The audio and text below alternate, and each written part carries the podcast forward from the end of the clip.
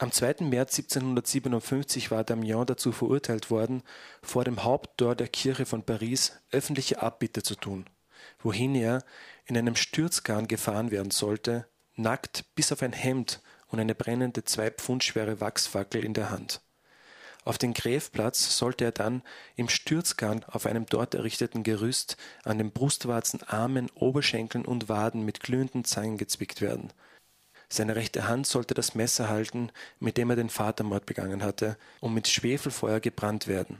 Und auf die mit Zangen gezwickten Stellen sollte geschmolzenes Blei, siedendes Öl, brennendes Pechharz und mit Schwefel geschmolzenes Wachs gegossen werden. Dann sollte sein Körper von vier Pferden auseinandergezogen und zergliedert werden. Seine Glieder und sein Körper sollten vom Feuer verzehrt und zu Asche gemacht und seine Asche in den Wind gestreut werden. Diese letzte Operation war sehr langwierig, weil die verwendeten Pferde ans Ziehen nicht gewöhnt waren, so dass man anstelle von vier deren sechs einsetzen musste. Und als auch das nicht genug war, musste man, um die Schenkel des Unglücklichen abzutrennen, ihm die Sehnen durchschneiden und die Gelenke zerhacken. Man versichert, dass ihm, obwohl er immer ein großes Lästermaul gewesen war, keine Blasphemie entkam, nur schreckliche Schreie ließen ihn die übermäßigen Schmerzen ausstoßen, und oft wiederholte er Mein Gott, habe Warme mit mir, Jesus, hilf mir. Alle Zuschauer waren erbaut von der Fürsorge des Pfarrers von St. Paul, der trotz seines hohen Alters keinen Augenblick versäumte, um den armen Sünder zu trösten. Mit dieser Schilderung der Hinrichtung von Robert François Damiens aus dem Buch Überwachungsstrafen von Michel Foucault begrüße ich euch zu einer weiteren Ausgabe des philosophischen Experiments im Medium unterwegs zum Denken. Unser heutiger Gast ist der promovierte Philosoph Jörg Bernardi, der sein Studium in Philosophie und Romanistik in Köln, Paris und Düsseldorf absolviert hat und mit dem wir heute über Foucault, über Macht und über Aufmerksamkeit sprechen werden. Ja, hallo Jörg. Schönen guten Tag, hallo. Wir haben jetzt am Anfang diese grausame Hinrichtung in Foucaults Überwachung und Strafen uns angehört. Warum hat Foucault gerade dieses Beispiel gewählt, diesen radikalen Einstieg in sein, in sein Werk? Warum hat gerade Foucault dieses Beispiel gewählt? ähm, dann wäre ich jetzt ein Hellseher, der jetzt wüsste, warum Foucault das getan hat. Ich finde diesen Eingang in ein Buch wahnsinnig spannend, ähm, weil er mit einer konkreten Situation anfängt, mit einer Schilderung. Das ist ein konkreter Bericht aus historischen Quellen. Das heißt, das alles ist Zitat. Das mhm. ist gar kein Wort von Foucault selbst. Genau, ja. Und ich kann mir vorstellen, dass Foucault genau das auch wollte, nämlich die historische Quelle zu Beginn mhm. seines Diskurses für sich und damit auch für ihn sprechen zu lassen. Das ist, glaube ich, ein sehr, sehr toller und ansprechender Einstieg, wenn man erstmal andere Quellen sprechen lässt, bevor man dann selbst einsteigt. Könnte vielleicht so eine Art Dokumentartechnik sein. Foucault war ja auch, oder er ist ein Denker, den man bis heute nicht richtig zuordnen kann. Er war auch Historiker, verwendet hier auch eine historische Quelle. In seinem Buch geht es ja darum, die Geburt des Gefängnisses zu rekonstruieren. Du hast in deiner Doktorarbeit dich mit dem Machtbegriff von Foucault beschäftigt. Warum eigentlich Foucault für dich? Warum Foucault? Ähm, wozu Foucault? Wozu Foucault, ja. das wäre auch eine schöne Frage. Ich fand das Thema Macht erstmal ähm, sehr spannend. Ich bin in meinen Studien in Paris an der Sorbonne auf die Werke von Foucault gestoßen. Mhm. Und mich hat die Frage nach der Macht und nach dem politischen Engagement in der Öffentlichkeit, äh, diese zwei Aspekte haben mich sehr angesprochen. Und die Art und Weise, erst einmal davon auszugehen, dass sich die Gesellschaft und alle Individuen in der Gesellschaft in Machtbeziehungen befinden, das fand ich erstmal eine sehr spannende Ausgangsthese, um daraus dann eine ganze Theorie der Macht zu entwickeln. In deinem Buch, das ja 2014 erschienen ist mit dem Titel Warum Macht produktiv ist, gehst du ja genau auf diese zentrale Frage bei Foucault ein, die er in Überwachung und Strafen behandelt, nämlich die Verbindung zwischen Macht und Produktivität. Jetzt meine Frage ist, das Buch Überwachung und Strafe, das ist 1975 erschienen, ist jetzt 40 Jahre her diese Verbindung zwischen Macht und Produktivität ist ja rauf und runter diskutiert worden. Warum Macht produktiv ist, ist deine Frage in dem Buch. Was konntest du jetzt mit dieser Frage Neues bringen in die Forschung? Konntest du in deiner Arbeit hier etwas zeigen, was bis jetzt noch nicht so beachtet wurde? Mhm.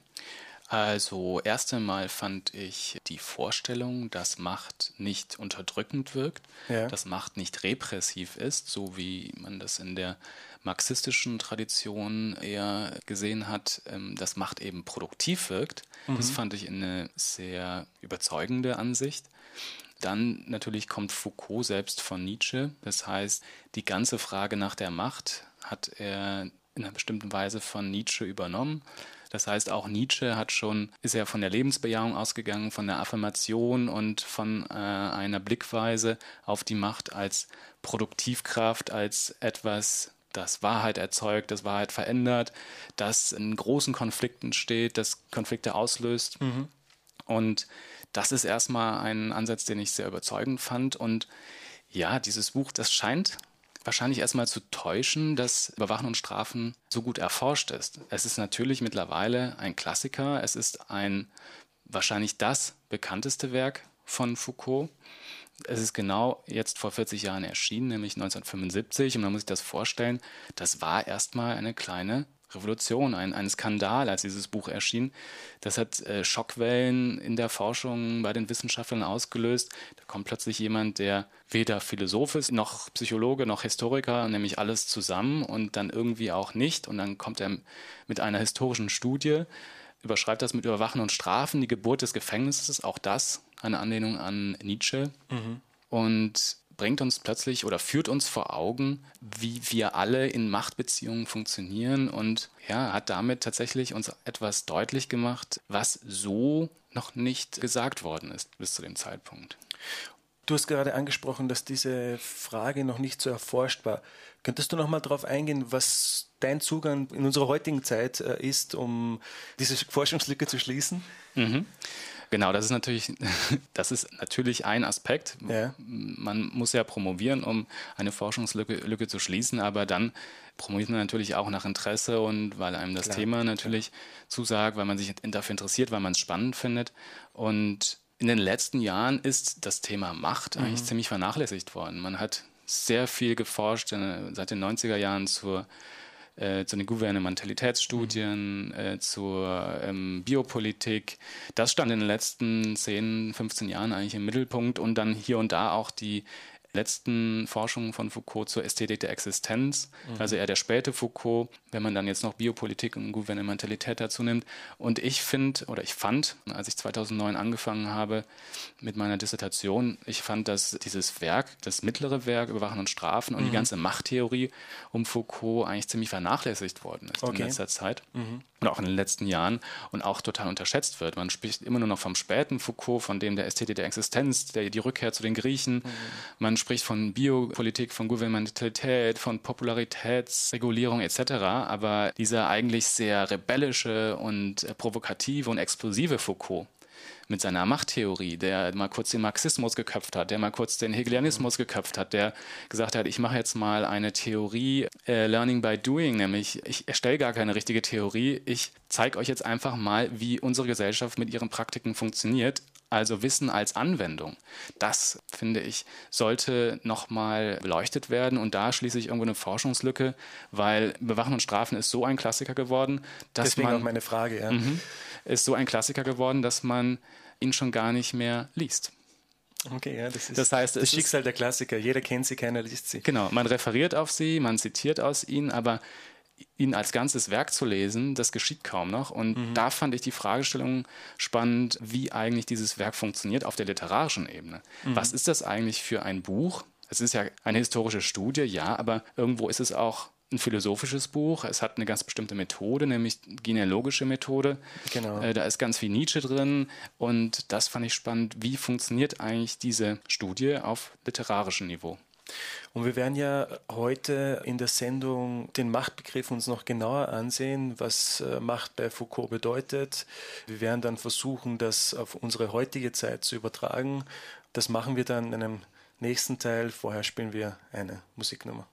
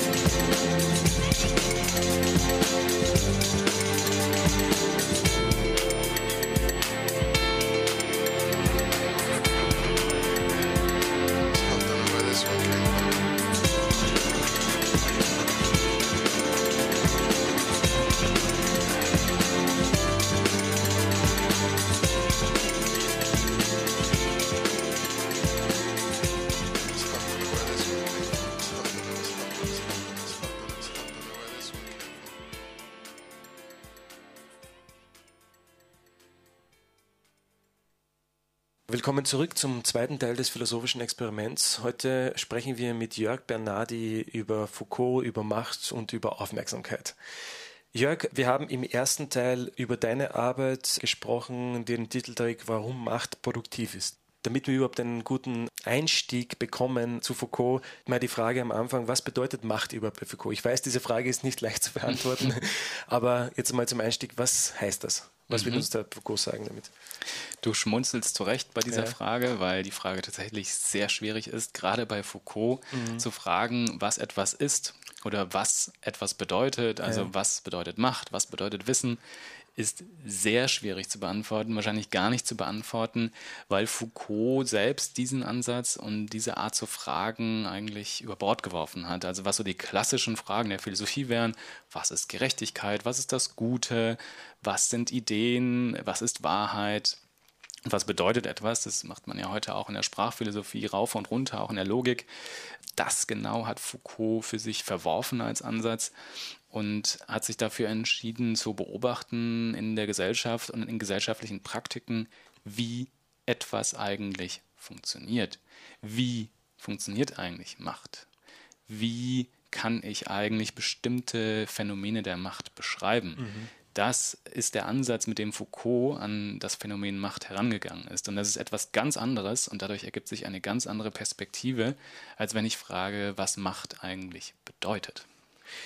In Überwachen und Strafen kann man das konkret machen. Wie geht er da vor? Ausgangspunkt ist das Mittelalter, geht dann hinauf bis ins 19. Jahrhundert, versucht zu zeigen, wie sich Gefängnisse entwickelt haben, wie Disziplinarverfahren dazu geführt haben, Menschen zu verändern. Äh, kannst du da noch ein bisschen genauer darauf eingehen, wie jetzt Macht wirkt? Mhm. Genau, jetzt hast du schon ein neues Wort reingebracht, wie Macht wirkt. Auch das wäre eine schöne äh, Sichtweise, wie man eigentlich den Zugang zu dem Thema Macht überhaupt finden kann mit Foucault. Man kann schon etwas zu Macht sagen, in dem Sinne, was sie zum Beispiel nicht ist. Ja. Nämlich, sie ist keine Institution. Mhm. Sie ist keine Macht, die von oben angreift, die von oben kommt. Das ist ja die klassische Vorstellung von das Macht. Die, genau, die klassische Vorstellung, ich habe von oben einen Souverän oder ich habe eine herrschende Klasse, eine herrschende Schicht. Oder ein König. Die, ein König, genau, der oder die eben von oben regieren und ähm, ihre Macht ausüben auf die unteren Schichten, auf die unteren Klassen, auf die Bevölkerung, auf die Untertanen, wie mhm. man das so schön im, in einem anderen Vokabular sagt. Und was wir bei Foucault haben, um das vielleicht ähm, zu veranschaulichen in Überwachen und Strafen, ist ein Wandel der Machtstrukturen. Mhm. Das heißt, was er in Überwachen und Strafen untersucht, ist der Wandel von der Souveränitätsmacht, also zu, von Strukturen einer älteren Machtform, die wir auch unter dem Begriff der Monarchie kennen, mhm. hin zu einer moderneren Machtform, nämlich die Disziplinarmacht. Bei Foucault, das ist ja interessant bei seinem Machtbegriff, weshalb man ihn ja auch gar nicht so greifen kann, ist, dass Macht sich, also in dem, in den Ablauf jetzt vom Mittelalter bis zum 19. Jahrhundert immer mehr verästelt hat, immer mehr, immer feiner in das Leben der Bürger und Bürgerinnen eingedrungen ist. Kannst du da noch ein bisschen genauer darauf eingehen? Weil das ist ja ein Machtbegriff, der im Gegensatz steht zu einem Begriff, der gedacht wird vom Zentrum her, also von einem Monarchen, von einem äh, Führer, der das in seiner Hand hat und jemandem Macht verteilt. Foucault würde dem widersprechen? Absolut, absolut. Macht kommt sicherlich nicht aus dem Zentrum bei Foucault. Macht kommt, wenn überhaupt, von überall her. Ja. So muss man sich Macht vorstellen. Deswegen spricht man bei Foucault auch von einem Immanenzbegriff der Macht. Das okay. heißt, Macht wird ähnlich wie bei äh, Spinoza immanent verstanden. Das heißt, Macht kommt weder von innen noch von außen, Macht ist einfach omnipräsent mhm. und wird als Alltagsphänomen vorausgesetzt. Das bedeutet, dass wir alle in Machtbeziehungen stehen mhm. und uns in Machtbeziehungen bewegen. Das heißt, ich komme gar nicht umhin, als dass ich mich in meinem Alltag, in meinem Berufsleben und überall in der ganzen Welt innerhalb von Machtbeziehungen bewege. Und das ist erstmal dieser affirmative Grundansatz, den ich gegenüber dem Phänomen Macht, den muss ich mitgehen und mitmachen, damit ich verstehe, wie sich Macht eigentlich im Laufe der letzten Jahrhunderte gewandelt hat. Wandel ist ein gutes Stichwort. Da möchte ich jetzt übergehen zu der Frage, wie Produktivität und Macht zusammenhängen. Und Foucault schreibt hier in Überwachen und Strafen, man muss aufhören, die Wirkungen der Macht immer negativ zu beschreiben, als ob sie nur ausschließen, unterdrücken, verdrängen, zensieren, abstrahieren, maskieren, verschleiern würde. In Wirklichkeit ist die Macht produktiv und sie produziert Wirkliches. Was produziert denn die Macht? Wie kann man diesen Gedanken richtig verstehen? Mhm, das ist eine sehr schöne Stelle in Überwachen und Strafen. Das ist natürlich ein totaler Angriff auf den marxistischen Machtbegriff, ja. ähm, der eben Macht vor allen Dingen als etwas Repressives verstanden hat, als Ausbeutung, als äh, eben eine herrschende Klasse, die über eine andere Klasse herrscht. Also die herrschende Klasse, die die Macht über die Produktionsmittel hat äh, genau. und die Arbeiter, die damit unterdrückt werden. Genau. Und was wir bei Foucault aber haben, ist ähm, ein viel flexiblerer ähm, Machtbegriff. Und du hattest eben schon gesagt, der dringt in das Innenleben der Bürger ein, der mhm. verästelt sich immer mehr über die Jahrhunderte. Und tatsächlich, ähm, was Foucault uns zeigt, ist, dass er den Körper besetzt. Ja. Im Wandel von der Souveränitätsmacht zur Disziplinarmacht wird der Körper immer mehr Zielscheibe von Machtbeziehungen. Das mhm. heißt, Nehmen wir zum Beispiel die Figur des Soldaten. Der Soldat wird über Abrichtung, Disziplinierung und Dressur mhm. mit seinen Manövern zu einem Soldaten abgerichtet. Und das ist für Foucault ein Beispiel, wie der Körper perfektioniert wird, wie er optimiert wird und wie er dadurch auch in seiner Effizienz gesteigert wird. Und das geht ja dann noch weiter. Foucault spricht ja auch davon, dass diese Disziplinierungen nicht nur aufs Militär begrenzt sind, sondern in andere Lebensbereiche sich immer mehr und mehr ausweiten. Genau, mit der Explosion des Wissens, mit der Explosion der Wissenschaften, mit der neuen Erkenntnis über äh, den Menschen und eben den Humanwissenschaften entsteht ein riesiges Feld an neuen Wissensformen, sei es in Hospitälern, also in der Medizin oder in der Pädagogik, in den Schulen, aber auch im Arbeitsleben, in äh, Fabriken, wie man eben mit Menschen umgeht, die in einer Fabrik arbeiten, wie man sie kontrolliert, wie man sie ähm, zu besserer Arbeit bekommt, wie man ihre Effizienz steigert, mhm. wie man die Produktion von bestimmten Dingen steigert. Und diese Effizienzsteigerung finden wir in fast allen Bereichen der Gesellschaft und die haben eben ihren Höhepunkt im 19. Jahrhundert, äh, eben in der Zeit der Industrialisierung. Foucault bringt ja ein interessantes Beispiel, um den Ursprung oder das Ideal einer vollkommen durchorganisierten, disziplinierten Stadt zu verdeutlichen, und das ist die Peststadt. Mhm.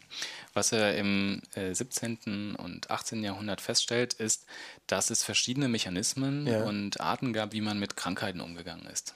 Da unterscheidet er dann einmal zwischen der Leprastadt, die wurde mit Ausschließung bekämpft. Das heißt, man hat die Infizierten und Leprakranken eben vor die Stadtmauern verbannt, sodass die Lepra eben nicht die Gesunden innerhalb der Stadt infizieren konnte. Mhm.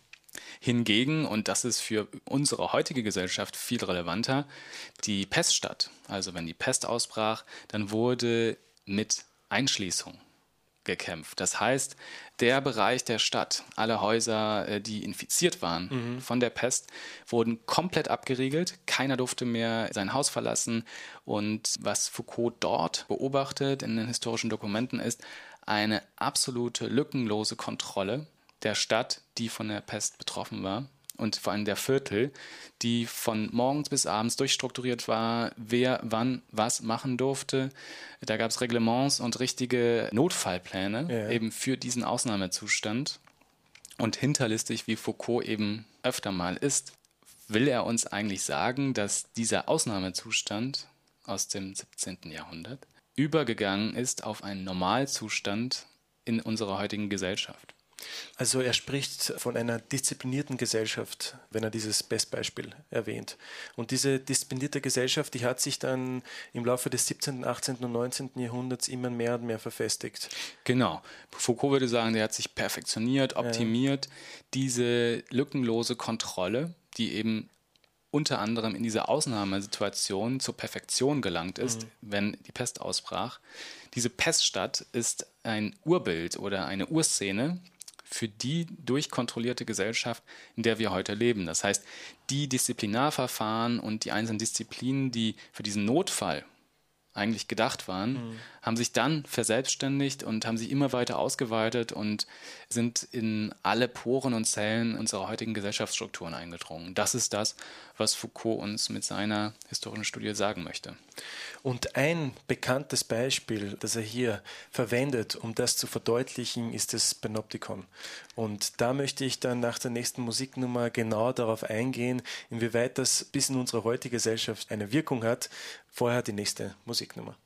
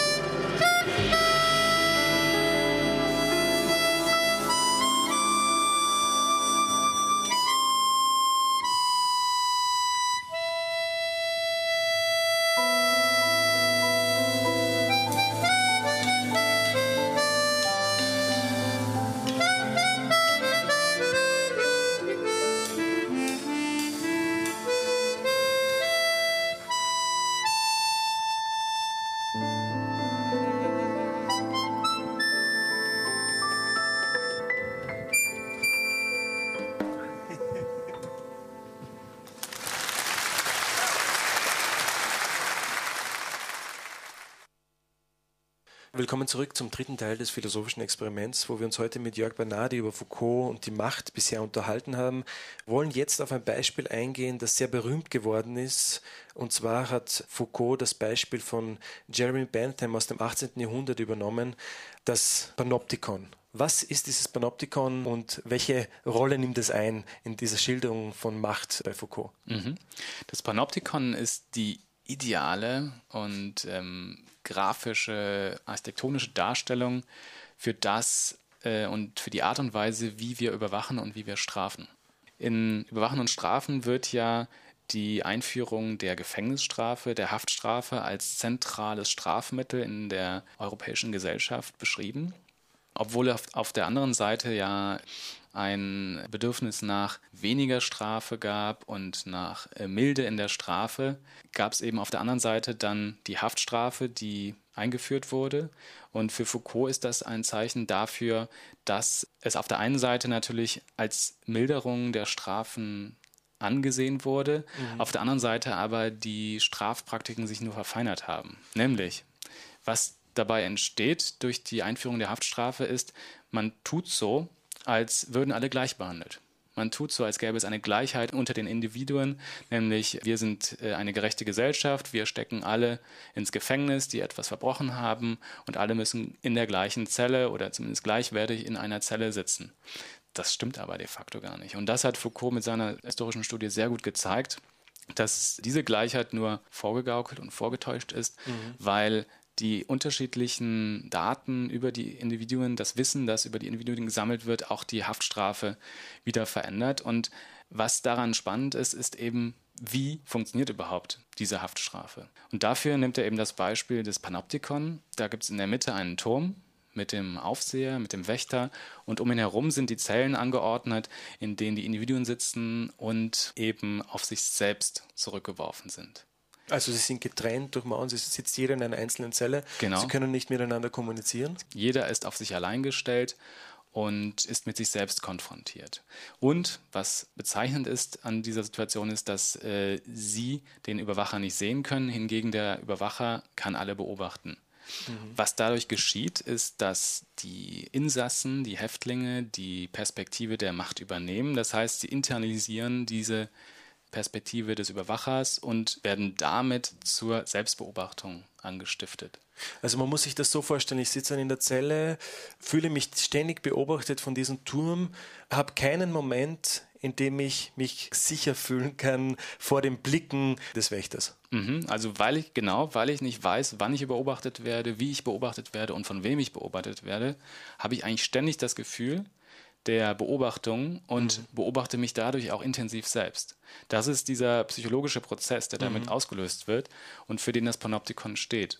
Und damit ist natürlich eine Intuition angesprochen, die wir alle irgendwo aus unserem Alltag kennen.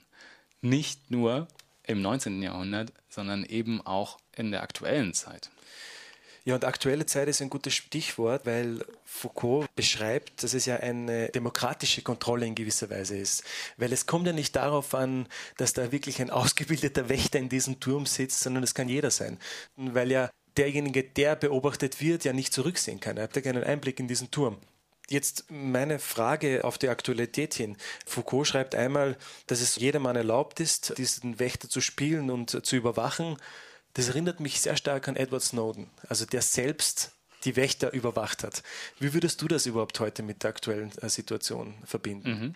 Also es ist ein sehr schöner Vergleich, dass eigentlich, ähm, wenn man das auf den Fall der NSA überträgt, ja. dass die NSA diese Überwachungsinstanz in der Mitte eben war, mhm. in diesem Modell, in diesem Fall, und dass dann ein Hacker oder eben Edward Snowden in dem Fall gekommen ist und den Schleier gelüftet hat und den Insassen gezeigt hat, schaut mal, die NSA. Die beobachtet euch. Die beobachtet euch, genau. Und auch das ist ja reichlich abstrakt, weil ich habe noch nie jemanden von der NSA getroffen. Mhm. Ich weiß, dass das ein großes Komplex ist, an, dass die sehr viele Mitarbeiter haben. Ich weiß aber ja natürlich nicht, wer genau, äh, wenn ich überhaupt persönlich äh, beobachtet wurde. Und wenn es so wäre, wüsste ich nicht, wer es war. Das ist nochmal spannend, dass es eben nicht personalisiert ist. Was ich beim Lesen auch sehr interessant gefunden habe, das Buch ist ja 1975 erschienen. Mhm. Und äh, wenn man Passagen aus diesem Buch liest und die Architektur des Panoptikons ersetzt einfach durch, ja, durch einen möglichen Internetzugang, dann erscheint es ja so, dass diese Perfektion der Überwachung noch viel mehr zugenommen hat oder die Möglichkeit der Überwachung noch viel mehr zugenommen hat, als es zu der Zeit von Foucault möglich war. Also Beispiel ähm, Handy, Laptop, äh, iPad. Sobald man ins Internet geht, ist man in gewisser Weise überwacht, kann man potenziell überwacht werden. Mhm. Foucault hat ja noch keine Ahnung von Internet und der Digitalisierung gehabt. Macht das seine These stärker heute? Das macht sie auf jeden Fall stark, aktuell und sehr, sehr avantgardistisch für unsere Zeit. Der Punkt, dass das Panoptikon nur ein Modell ist, macht es sehr flexibel und sehr anpassungsfähig für verschiedenste Situationen und Kontexte. Mhm.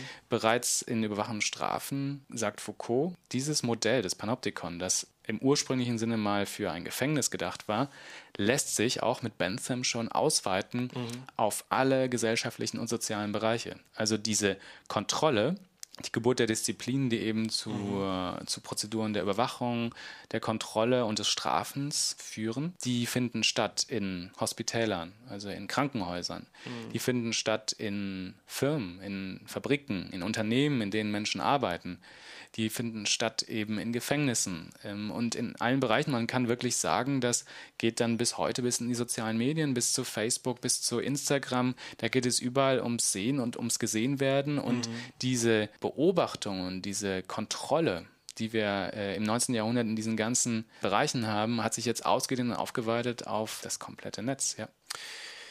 Ich möchte einen Satz von Foucault lesen, wo er genau auf das eingeht, was du gerade gesagt hast, dass es sich ja nicht nur auf Gefängnisse beschränkt, sondern auf viele Bereiche der Kultur äh, übertragbar ist. Und da schreibt er, das Panoptikon hat verstärkend und steigernd zu wirken. Nicht um der Macht willen und nicht um einer bedrohenden Gesellschaft das Leben zu retten, organisiert es die Macht und macht sie ökonomischer und wirksamer. Es geht darum, die Gesellschaftskräfte zu steigern, die Produktion zu erhöhen, die Wirtschaft zu entwickeln, die Bildung auszudehnen, das Niveau der öffentlichen Moral zu heben, zu Wachstum und Mehrung beizutragen. Genau. Ist doch spannend, oder? Wenn man das so hört, dann sieht man doch direkt unsere aktuelle Leistungsgesellschaft vor Augen. Das ist jetzt gar nicht nur kulturkritisch gemeint. Mhm. Ähm, wir haben sehr schnell und sehr oft und häufig diese kritische Brille auf, dass wir sagen, ja, wir sind ja alle zur Selbstdisziplinierung verdammt, wir sind unfrei, wir sind gefangen in diesem Modell. Das birgt ja auch eine bestimmte Form von Freiheit. Was wäre die? Die Freiheit, eben sich so, das Wort ist auch ein Bu-Wort, aber ich benutze es jetzt, äh, sich so zu verwirklichen, wie es einem entspricht und sich zu verändern, wie man es will. Interessant ist ja, dass durch diese Digitalisierung, du hast ja vorher von Facebook, von den äh, Social Media Möglichkeiten gesprochen, dass dadurch ja es auch zu einem Wandel gekommen ist, der Foucault wahrscheinlich gar nicht in den Sinn gekommen wäre, nämlich dass wir heute in einer Situation sind, in der Bürger ja, um diese Metapher des Panoptikon zu nehmen, ja fast freiwillig aus den Zellen schreien und zum Wächter sagen, hey, schau mal her, ich möchte beobachtet werden. Mhm. Und zwar spreche ich jetzt einfach über den nächsten Punkt, den wir sprechen, nämlich über über die Aufmerksamkeit. Dass man durch die sozialen Medien freiwillig sein Leben öffnet, sein Leben preisgibt, um Aufmerksamkeit zu generieren. Mhm. Ich möchte im nächsten Punkt dann genauer mit dir darauf eingehen, inwieweit hier eine neue Situation entstanden ist. Mhm. Wahrscheinlich kommen wir da an den Punkt, dass das Panoptikon an seine Grenze kommt. Da funktioniert das Bild nicht mehr. Wenn ich mir jetzt vorstelle, dass ich mir alle sozialen Medien äh, mit einem Turm vorstelle, dann frage ich mich, wer eigentlich noch in dem Turm sitzt. Mhm. Weil wenn ich mir Instagram und Facebook anschaue, dann postet jeder ja. so viel, wie er kann. Aber eine zentrale Instanz, die irgendwie alle Posts überwacht, die gibt es doch, glaube ich, gar nicht mehr. Ja, dann spielen wir die nächste Nummer und hören uns dann im vierten Teil.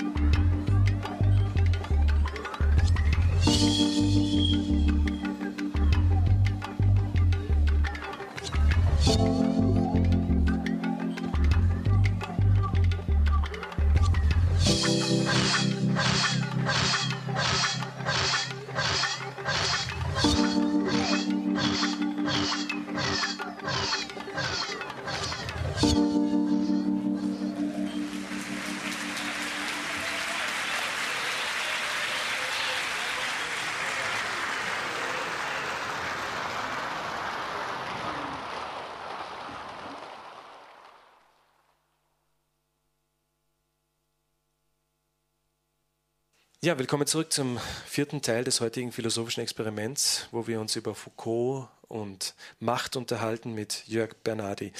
Jörg, du hast 2014 ein Buch rausgebracht mit dem Titel Aufmerksamkeit als Kapital. Inwieweit hängt jetzt diese Aufmerksamkeit, die wir in gewisser Weise durch die sozialen Medien generieren, mit Macht zusammen? Mhm. Versuchen wir einen kleinen Übergang vom letzten Thema zu diesem Thema, Macht und Aufmerksamkeit. So weit sind die, denke ich, gar nicht auseinander. Die liegen vielleicht doch relativ nah beieinander. Wenn ich jetzt einfach mal Diskursmacht nehme, also welche Rolle spielt eigentlich Macht im Diskurs, dann kann ich da von Foucault zum Beispiel auch wieder ausgehen und sagen, jeder Diskurs hat eine Ordnung es gibt die berühmte Antrittsvorlesung von Foucault, die Ordnung des Diskurses. Und im Prinzip könnte man da auch von einer Ökonomie des Diskurses sprechen, weil jede Ordnung ist knapp und äh, begrenzt. Das heißt, jeder Diskurs ist knapp und begrenzt. Und eine Ökonomie des Diskurses bedeutet, dass es Ressourcen erfordert, die begrenzt und knapp sind. Und eine dieser Ressourcen ist Aufmerksamkeit. Das bedeutet, wer viel Aufmerksamkeit generiert in unserer Gesellschaft, in der Öffentlichkeit, hat auch die Möglichkeit auf Machtgewinn. Umgekehrt gilt das Gleiche. Wer viel Macht generiert, zumindest in unserer Gesellschaft, mhm. der kann auch sehr viel Aufmerksamkeit damit erlangen. Und so hängen diese beiden Dinge bei uns zusammen, dass eben Macht Aufmerksamkeit generiert und Aufmerksamkeit wiederum auch Macht verleiht. Du sprichst in diesem Buch, in diesem Aufmerksamkeitsbuch davon, dass die Philosophie einen neuen Weg finden muss, mit Öffentlichkeit zu kommunizieren, damit nicht nur Leute wie Sloterdijk, Zizek oder Brecht auf den Büchertischen landen. Wie soll man das verstehen? Oder welche Formen siehst du da in der Zukunft? Mhm. Ich denke, wir erleben zurzeit eine Renaissance der Philosophie in der Öffentlichkeit. Mhm. Wir haben einen Public Turn seit einigen Jahren äh, in der philosophischen Szene. Das ja. heißt, ich beobachte einen Trend zur vermehrten Aufmerksamkeitssteigerung. Immer mehr Professoren zeichnen ihre Vorlesungen auf, äh, setzen ihre Vorträge ins Internet. Es gibt Podcasts, es gibt äh, verschiedene Formate, die mit einem Konzept von Philosophie arbeiten, die Interviews machen, die bestimmte Wissensvermittlungen betreiben. Ja. Und ich denke, dieser Public Turn, der zeichnet sich einfach schon seit einigen Jahren sehr stark aus. Und das ist genau das Projekt, das ich verfolgt habe mit äh, Aufmerksamkeit als Kapital. Ich habe da einen Essay untersucht, ein Buch von Georg Frank, der ist Professor für Architekturwissenschaften, digitale Raumplanung. Und dieses Buch, das eben auch den Titel trägt, Ökonomie der Aufmerksamkeit, hat selbst sehr viel Aufmerksamkeit erfahren in der Öffentlichkeit. Und was ich am Ende festgestellt habe, ist, dass genau dieses Buch eigentlich selbst das beste Beispiel für die These ist, nämlich heutzutage versuchen sehr, sehr viele Wissenschaftler und Philosophen Aufmerksamkeit zu bekommen in der Öffentlichkeit und das eben vermehrt. Und dieses Buch selbst ist eigentlich Zeichen für eine neue Ära, in der wir sind, ein Public Turn. Auch Georg Frank ist ein neuer Typ von Autor. Er hat das Buch 1998 veröffentlicht, also noch bevor es die ganze Castinggesellschaft und dieses vermehrte Internetgeschehen um uns herum gab. Und dieser Autor, Georg Frank, ist ein neuer Typ von Autor, weil er gar nicht selbst aus der Philosophie kommt, aber mhm. ein ganz tolles Buch, ein philosophisches Buch geschrieben hat, das sehr viel Aufmerksamkeit erlangt hat. Wenn ich dich jetzt richtig verstehe, dann siehst du das nicht als verfänglich, wenn man sich als Philosoph anbietet, um Aufmerksamkeit in der Öffentlichkeit zu generieren. Ich denke, dass Wissen eine Technik ist und wie jede Technik macht sie nur Sinn in ihrer Anwendung. Das heißt, was ich unter Philosophieren und eben auch unter einem philosophischen Dialog verstehe, ist, dass er das Wissen in seiner Anwendung sichtbar machen muss. Das Philosophieren lebt vom Gespräch und das bedeutet eben auch, dass es eine mediale Übersetzung und ein mediales Format braucht, so wie etwa hier zum Beispiel im philosophischen Experiment. Und ich beobachte, dass es einfach immer mehr solcher neuen Formen gibt und äh, solcher Formate. Auch ähm, hier, wir in der Zeitakademie suchen ja nach neuen Formaten, um Wissen wissenschaftliches Wissen zu vermitteln, mhm. eben in Bewegtbild, in Formaten, die eben auch ein größeres Publikum ansprechen. Und ich denke, genau dieser Public Turn von Wissenschaft und Wissen ist genau der Weg, den wir in den nächsten Jahren noch stärker erleben werden. Ich glaube, es wird immer mehr darum gehen, den Geist der Philosophie in eine neue Form zu gießen. Ja, Jörg, vielen Dank, dass du heute mein Gast warst. Wir haben ja heute über Foucault, über Macht und letztendlich auch über Aufmerksamkeit gesprochen. Und um Aufmerksamkeit zu generieren, weise ich jetzt auch gleichzeitig auf eine Tagung hin, wo du einer der Mitorganisatoren bist, nämlich Überwachen und Strafen heute, die am 5. bis 7. November 2015 in Bremen stattfinden wird. Alle Informationen dazu finden sich auch auf der Website auf www.philosophisches-experiment.com www.sendung.com. Auch die Sendung zum Nachhören wird dort abrufbar sein. Und der Anlass dieser Tagung ist ja das 40-jährige Jubiläum von Überwachen und Strafen mit einigen hochgerätigen Sprechern und Sprecherinnen. Am Ende möchte ich dich noch fragen, Jörg, was würdest du den Menschen empfehlen, die sich noch näher mit dem Thema beschäftigen wollen? Ich empfehle definitiv einen Kriminalroman. Okay, nämlich ich möchte den Menschen einen Blick in die Zukunft empfehlen. Bei Kiepenheuer und Witsch ist erschienen Drohnenland von Tom Hillenbrand, ehemaliger Spiegelredakteur. Das ist ein Science-Fiction-Roman. Da geht es um einen Profiler, der in der Europäischen Union einen Mordfall aufdecken möchte. Der spielt in der Zukunft, dieser Kriminalroman. Und unter anderem ist auch der Klimawandel Thema, nämlich äh, Holland ist längst überflutet, auch Hamburg steht unter Wasser. Genau, viel mehr möchte ich nicht verraten, denn äh, dieser Science-Fiction-Roman spielt in einer komplett digitalisierten äh, Überwachungswelt, in der ganz, ganz viele Dinge möglich sind, nämlich die komplette Aufzeichnung per Videokamera mhm. äh, der Vergangenheit und viele weitere Dinge. Und es ist sehr spannend zu lesen und vielleicht die einzig konsequente Fortsetzung von Überwachen und Strafen. Ja, und ich möchte das vorher von dir angesprochene Überwachen und Strafen empfehlen von Michel Foucault, das im Surkamp Verlag erschienen ist. Wenn man sozusagen deine Literaturempfehlung verstehen will, sollte man vielleicht vorher Überwachen und Strafen lesen, um es richtig einordnen zu können. Ja, liebe Menschen, vielen Dank für das heutige Zuhören. Ich danke äh, dir ganz herzlich. Danke, Jörg, dass du aus Hamburg äh, hierher nach Freiburg gekommen bist für diese Sendung. Und beenden möchte ich die Sendung mit einem weiteren Zitat von Michel Foucault. Vielen Dank nochmal fürs Zuhören und wir hören uns dann das nächste Mal. Die schöne Totalität des Individuums wird von unserer Gesellschaftsordnung nicht verstümmelt, unterdrückt, entstellt, Vielmehr wird das Individuum darin dank einer Taktik der Kräfte und der Körper sorgfältig fabriziert. Wir sind nicht auf der Bühne und nicht auf den Rängen, sondern eingeschlossen in das Räderwerk der panoptischen Maschine, das wir selber in Gang halten, jeder ein Rädchen.